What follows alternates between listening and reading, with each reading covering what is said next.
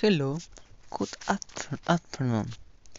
Today I will today will tell, tell a little about anecdote that have happened happened to me in in my, my life my life my life way my life way way started six years six years I I ego a rela- relative go go go was um a pom- Pompey Pompey told me that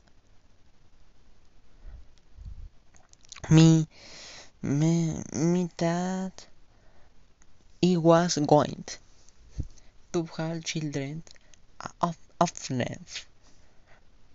My don't keep my don't keep one of them. But but but my parents did not want it. It got me a lot.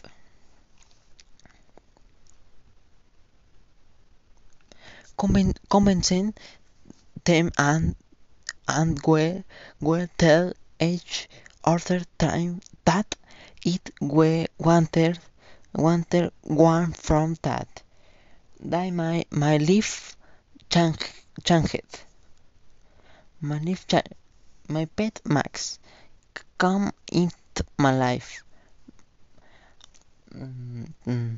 Where where is the best dog in in the world?